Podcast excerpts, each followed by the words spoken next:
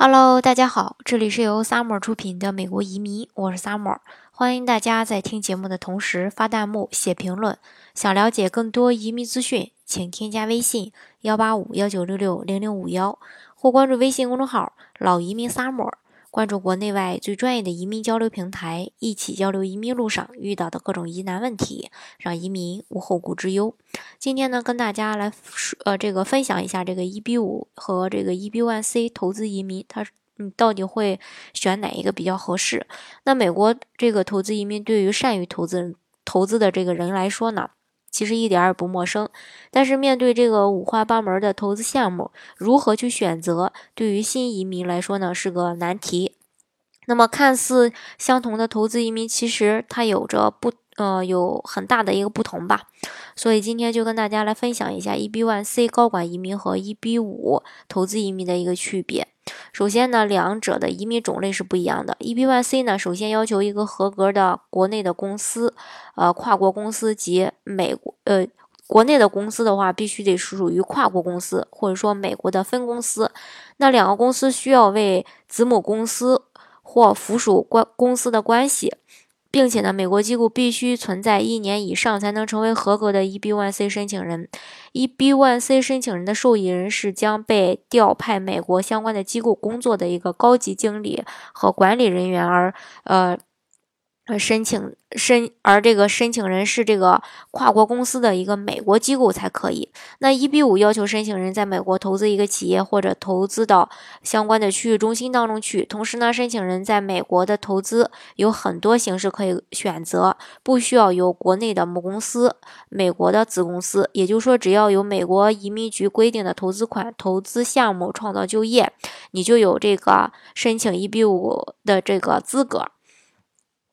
另外呢，移民局审查的看重点也有区别。那在 EB1C 中呢，移民局会重点的审查跨国公司的结构和作为申请人的一个美国机构的运营。EB1C 申请成功的关键在于，作为申请人的美国机构可以证明在其组织结构中设立了一个能让受益人工作的高级管理或行政职位，并且呢，美国机构必须实际运作并产生相应的收入。那在审核是否满足或批绿卡要求时，美国分公司的运营状况是主要的审核要点。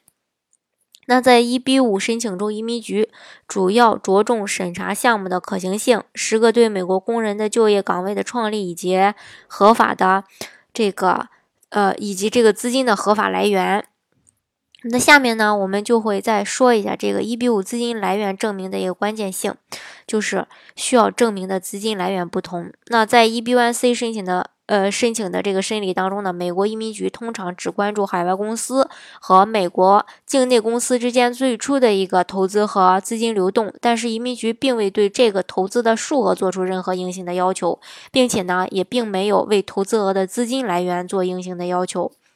而 EB 五目的就是吸引海外投资，创造美国就业。根据区域中心的不同，美国规定的投资金额为五十或一百万美元，而且，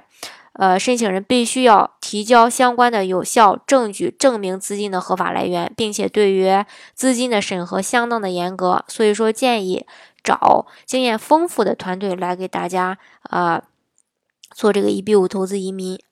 呃，还有就是申请人职位的要求不同。那在 EB1C 中，这个职位的层级必须要达到管理机构的高度。移民局在审查时呢，将会把这些职权连同美国公司的结构、经营状况等等一起来考虑。那 EB5 在职位方面对申请人是没有任何要求的，并且也没有学历、技术背景等等这些方面的要求。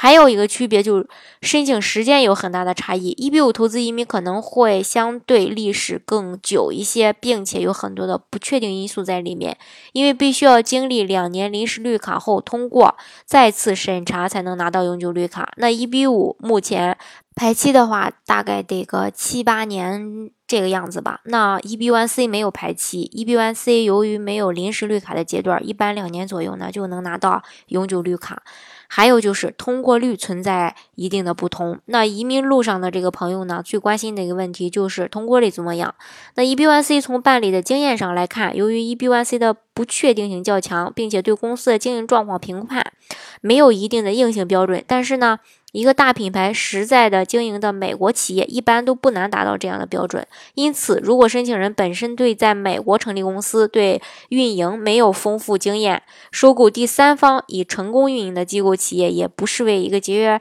呃节省时间稳妥的办法。那 E B。五呢，其实就主要看项目，项目的好坏直接就关系到绿卡能不能获批。那么多久获批呢？项目方案的可行性以及专业性，创造就业的保障，两者在时间啊、投资额啊、资金要求等等就业要求上有着许多本质的区别。那在选择移民类型及项目类型的时候就很关键了。所以说，建议大家呢。找比较靠谱的这个移民公司也好，或者说其他的一个相关的律师也好来做这些项目。这样的话呢，大家自己能省不少的心，